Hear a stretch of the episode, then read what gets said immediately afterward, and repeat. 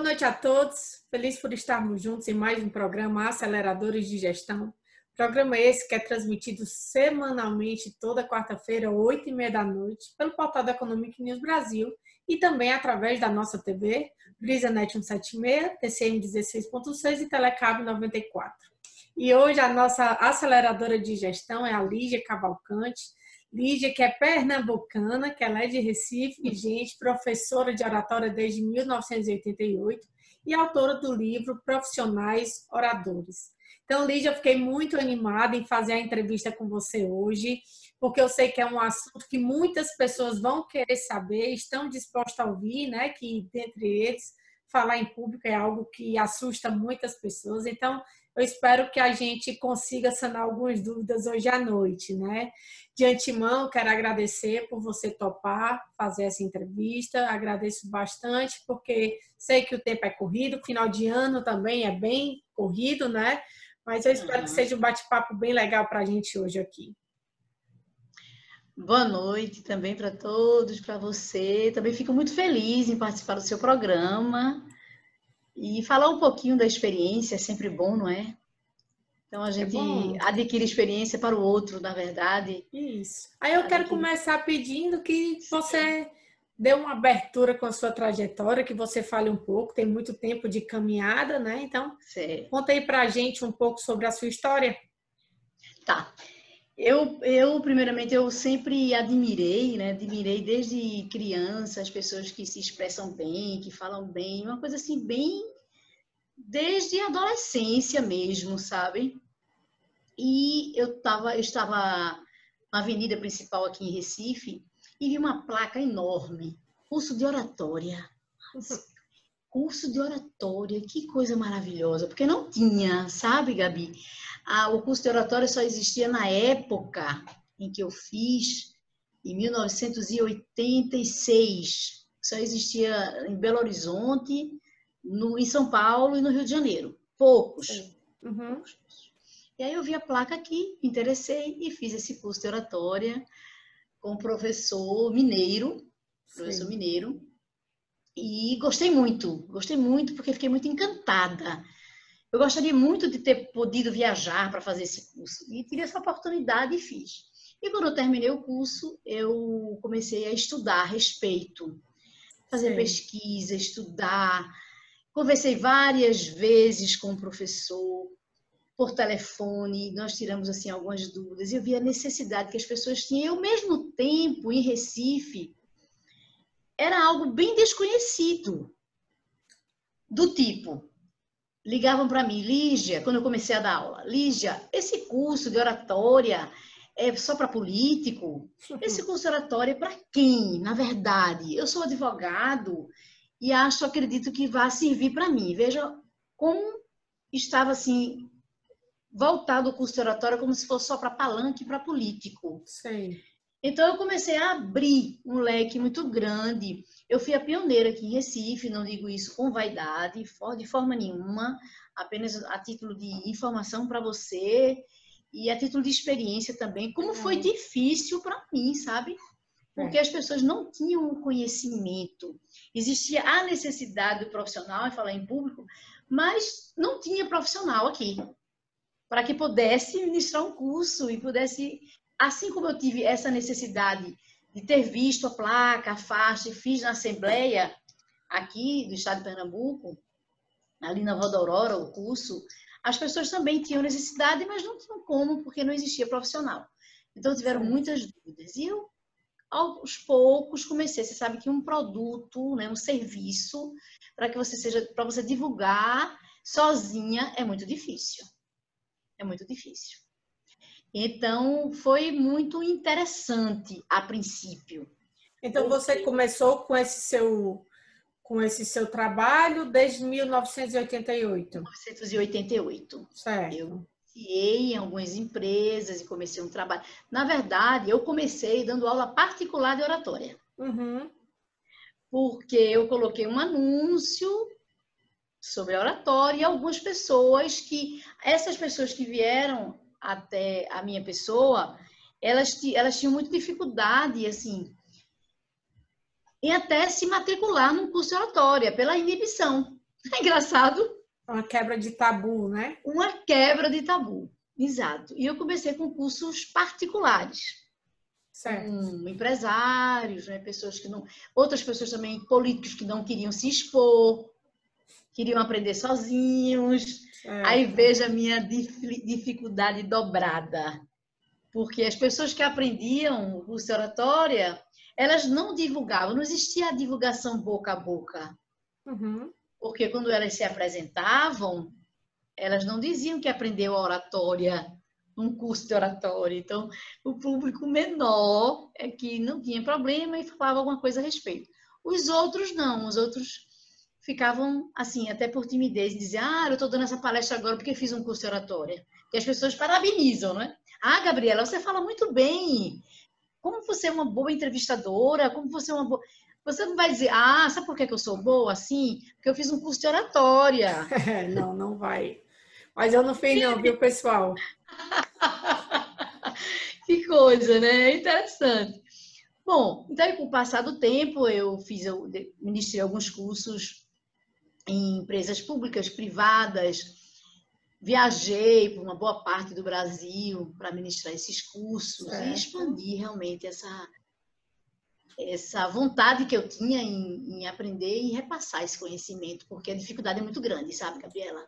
Sim. As pessoas que me procuraram, uma grande maioria, eh, falavam, tremiam o maxilar, não conseguiam segurar no papel, escreviam os discursos, mas na hora de discursar, por exemplo, perdi uma oportunidade mesmo de verdade, não é aquela história, ah, você perdeu a oportunidade. Não, o cavalo passava selado por uma oportunidade grande de ascensão no trabalho, ou mesmo como autônomo, de mostrar o seu trabalho como advogado, como médico, engenheiro, economista.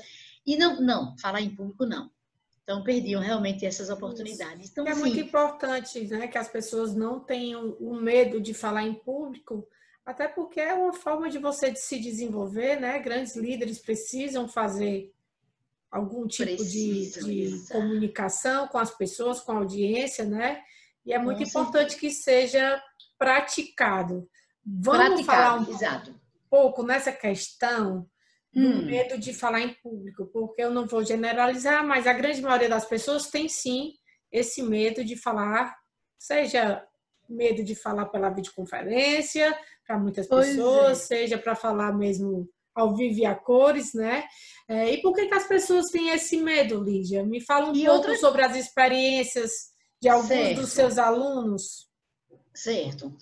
Primeiro você diz assim, eu, eu, uma grande maioria, é uma grande maioria, é uma grande maioria. Isso. Cerca de 90%, 95% das pessoas, elas têm esse bloqueio em falar em público. É um número muito grande. É.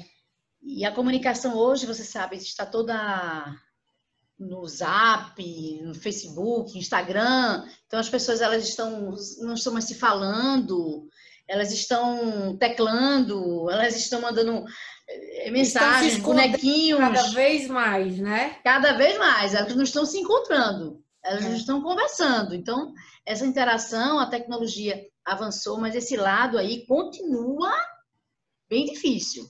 Como diz então, nordestino, gente... capenga. É. Né? Bem... é verdade. Capenga, devagar, câmera lenta. Isso mesmo. Então, essa... Eu tive muitas experiências com relação a isso, porque o medo é uma coisa bem, bem maior. Você não exagera quando diz isso, não. E esse medo de falar em público, ele não é, ele não é um medo, por exemplo, que você tem medo de barata. Você tem medo de rato uma coisa específica. O medo, de, o medo de altura é uma coisa específica. O medo de falar em público, ele é um medo que abrange várias situações. Então, por que você tem medo de falar em público?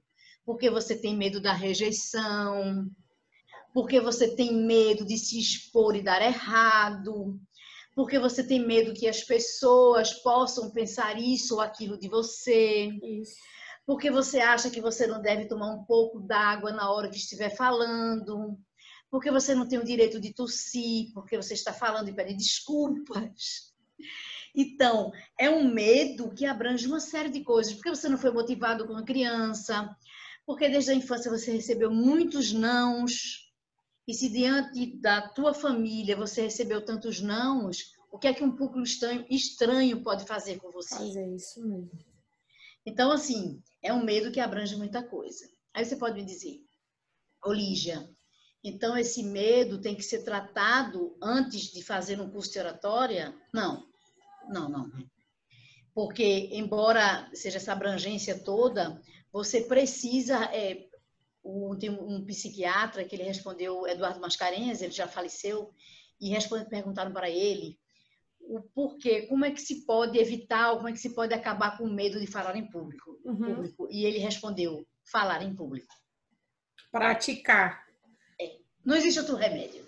Não, não existe. Eu, eu, acredito que eu, no meu momento lá na Assembleia, no meu primeiro curso de oratória, quando eu discursei, foram 80 pessoas e eu fui a 78 Uhum. Ah, Lígia, você foi a 78 Foi. Chegou um outro, digo, meu Deus, agora vai chegar a minha vez de falar.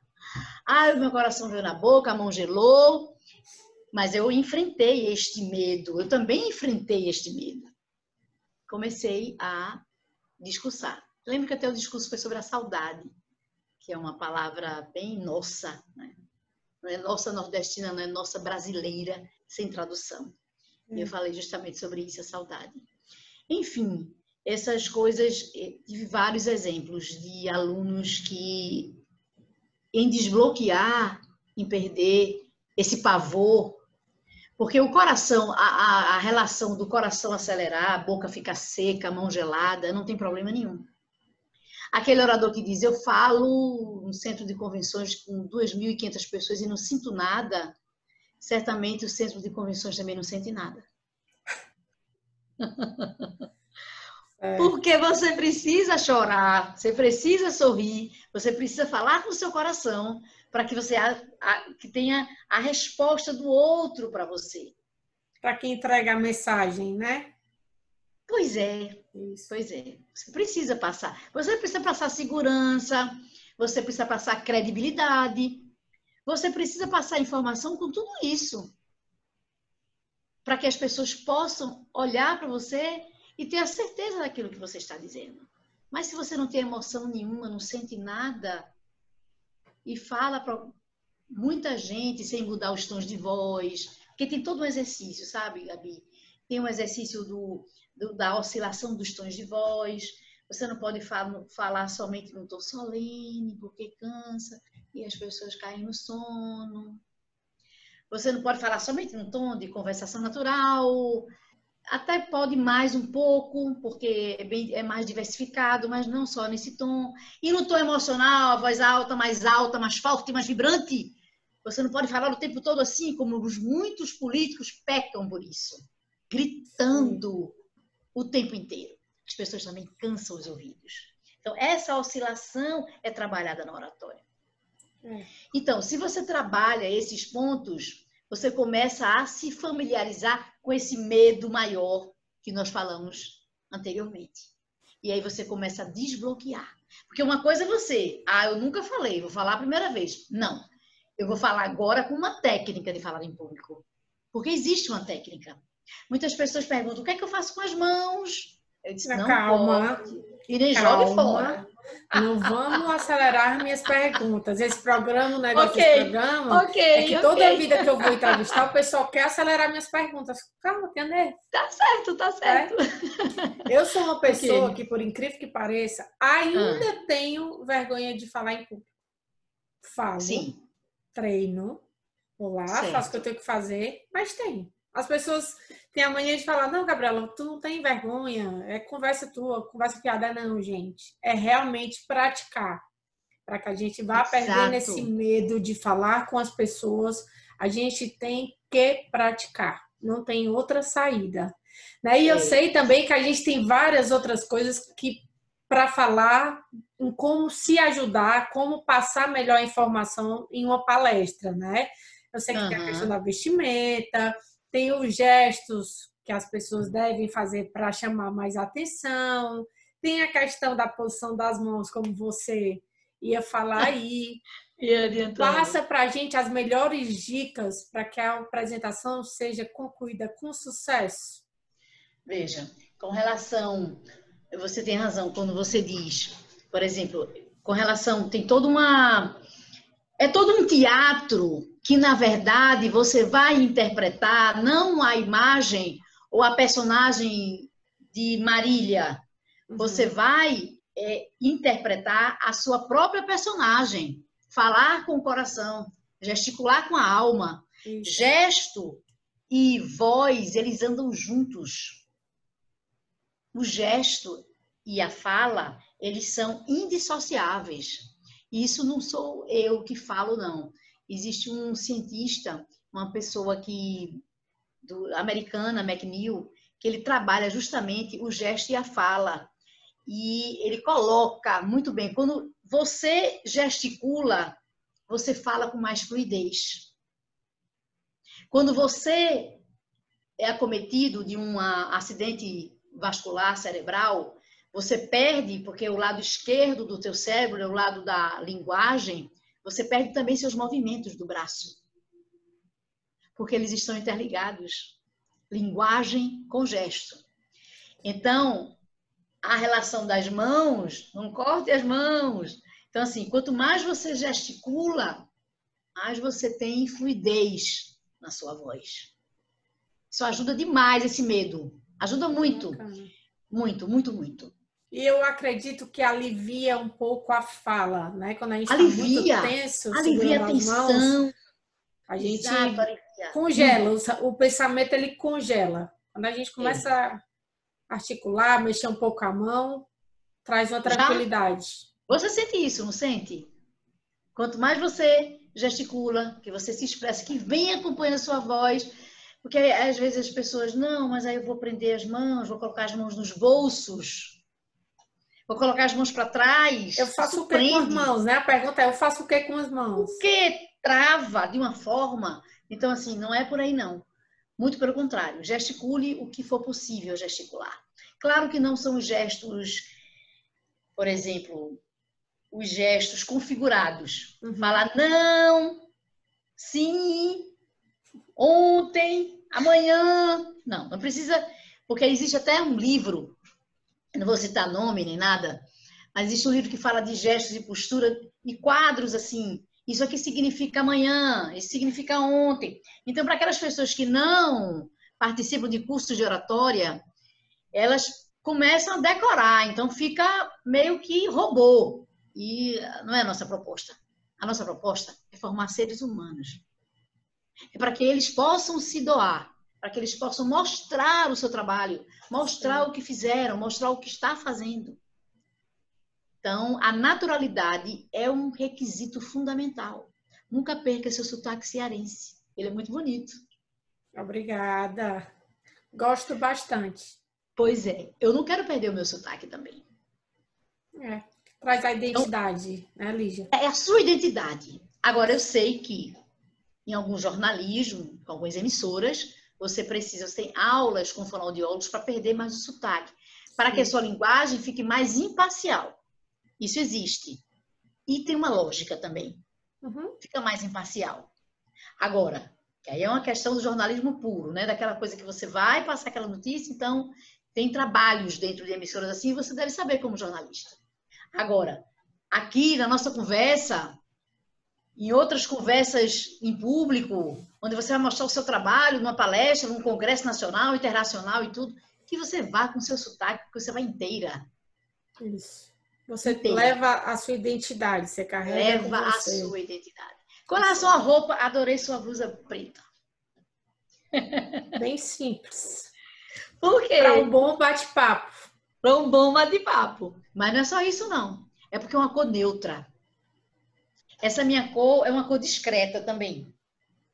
Nada de uma cor assim muito é, estampada, muito colorida, com muita coisa, com muita informação. Porque nós somos visuais. Então, quando você vai falar em público, as pessoas vão prestar atenção no teu visual. Vão prestar atenção. Por quê? Por que vai prestar atenção? Porque como são, somos mais visuais do que auditivos, uhum. vamos fixar naquilo ali. Então, a gente fala para o público. O público, quando estiver olhando para você, se você estiver o mais neutra possível, ele vai conseguir ou ele vai perceber melhor aquilo que você quer dizer como mensagem. Uhum. Senão isso fica meio misturado. E a capacidade que o ser humano tem de prestar atenção a você, Gabriela, numa boa entrevista, é de cinco minutos. A cada cinco minutos ele viaja para os próprios pensamentos. Ele viaja pensando, eita, o que eu vou fazer amanhã? Ah, eu acho que agora eu vou fazer um lanche. Eita, mamãe falou comigo ontem, eu esqueci de ligar para ela. E você falando. E você falando em público.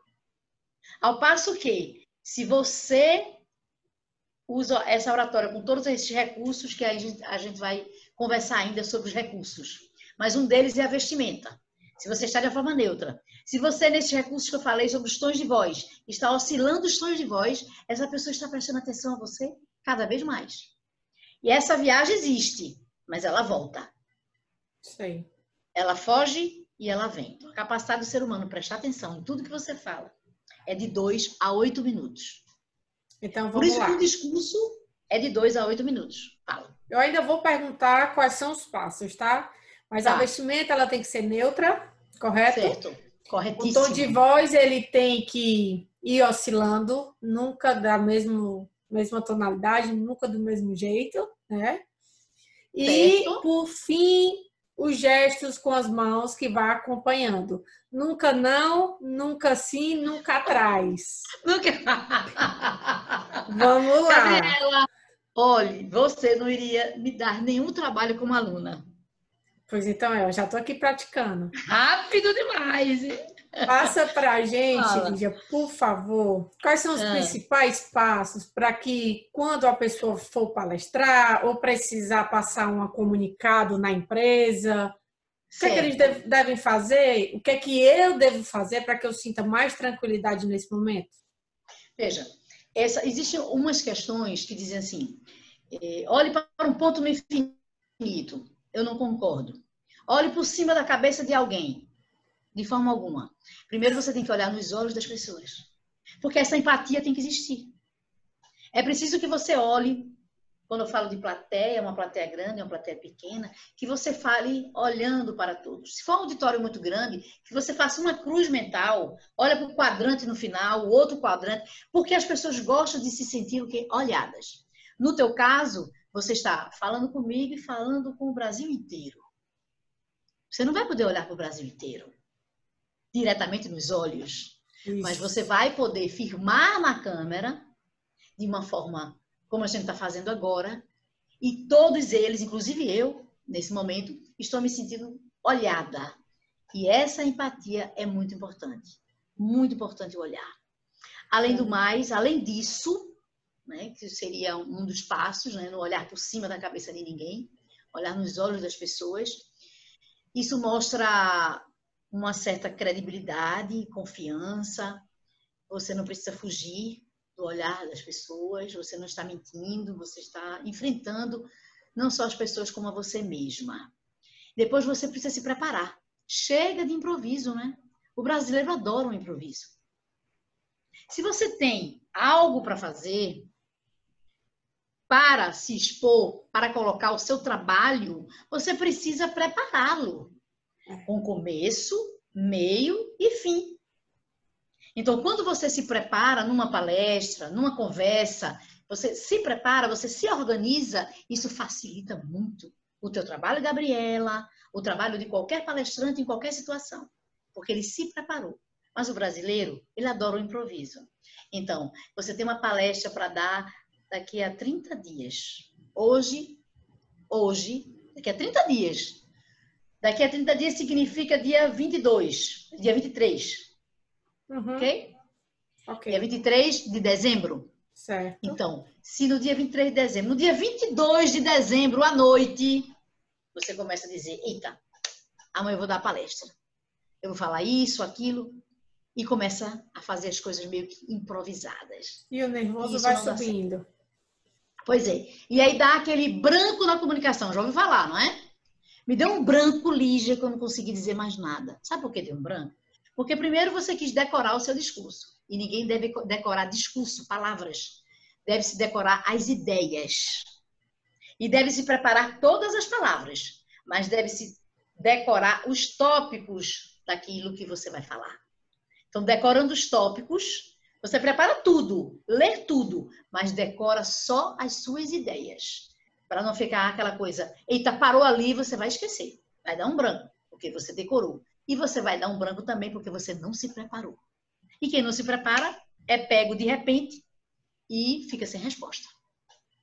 Com e certeza. aí, quando fica sem resposta, nunca mais. Já tive casos de alunos que me procuraram, Lígia, nunca mais. Eu quero tudo na minha vida, menos falar em público. Por isso que eu estou aqui lhe procurando. Porque aconteceu isso, me deu um branco, as pessoas lá para mim, eu não soube como terminar e disse muito obrigada, para elas aplaudirem. E você sabia, Gabriela, que não se deve terminar com muito obrigada?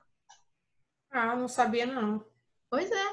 Vamos lá. As pessoas terminam com muito obrigada porque não sabem terminar com a frase de efeito, com a citação ou com a história. Entendi. E aí, quando você termina desse jeito, existe uma fórmula que se chama fórmula Borden, começo, meio e fim. Quando você termina desse jeito, as pessoas aplaudem. E aí sim você pode dizer muito obrigada pelos aplausos, mas não pelas suas informações. Elas são preciosas. Você estudou para isso. Então, se você está dando uma palestra, qualquer que seja a sua profissão, as pessoas, quando você termina desse jeito, as pessoas aplaudem você e você agradece aos aplausos. Não agradecer aquele momento que você está ali falando de um trabalho tão bonito que você construiu. Joia. Que coisa Eu te dou um presente. Sou eu que agradeço ou você agradece? Sou eu que agradeço. Pois é. Muito eu bom. mostro o meu trabalho para duas mil pessoas. Sou eu que tenho que agradecer ou elas que têm que agradecer através dos aplausos? Elas que têm que agradecer. Joia, joia, joia. As pessoas não sabem como terminar e diz muito obrigada, obrigada, obrigada. Até para dizer assim, obrigada, meu Deus, consegui, graças Ufa, a Deus terminei. Passou. Vamos okay, lá, Gabriela. Fala um okay. pouco. A gente está falando em curso de oratória. Tem cursos online? Ainda não. Eu, estei, eu, eu estou preparando esse curso online. Certo. Eu fiz um mestrado em Ciências da Linguagem. Terminei agora com esta pandemia em março e passei uhum. dois anos estudando e fazendo esse trabalho e estudando, né, o mestrado. Agora eu vou me dedicar esse ano, eu pretendo fazer um doutorado. Mas doutorado, ele, eu não vou ter outra atividade, vou fazer só o doutorado e vai dar para fazer também o, os, os, cursos online. Então estou preparando. Eu estou vendo se lanço em março ainda. Março 2021. É. Então tá bem assim aí, né? tiver, tá bem ali, né? Tá bem ali. Ah, tá todo o corpo, o esqueleto preparado e tudo mais. Para a gente poder lançar isso. Tem mais alguma dica que você queira dar sobre como melhor falar em público que a gente deixou passar? Tem algo a, a ser acrescentado? Um da... Sim, existe uma coisa bem interessante também que Augusto dos Anjos ele dizia que você deve pronunciar todas as palavras e a palavra toda.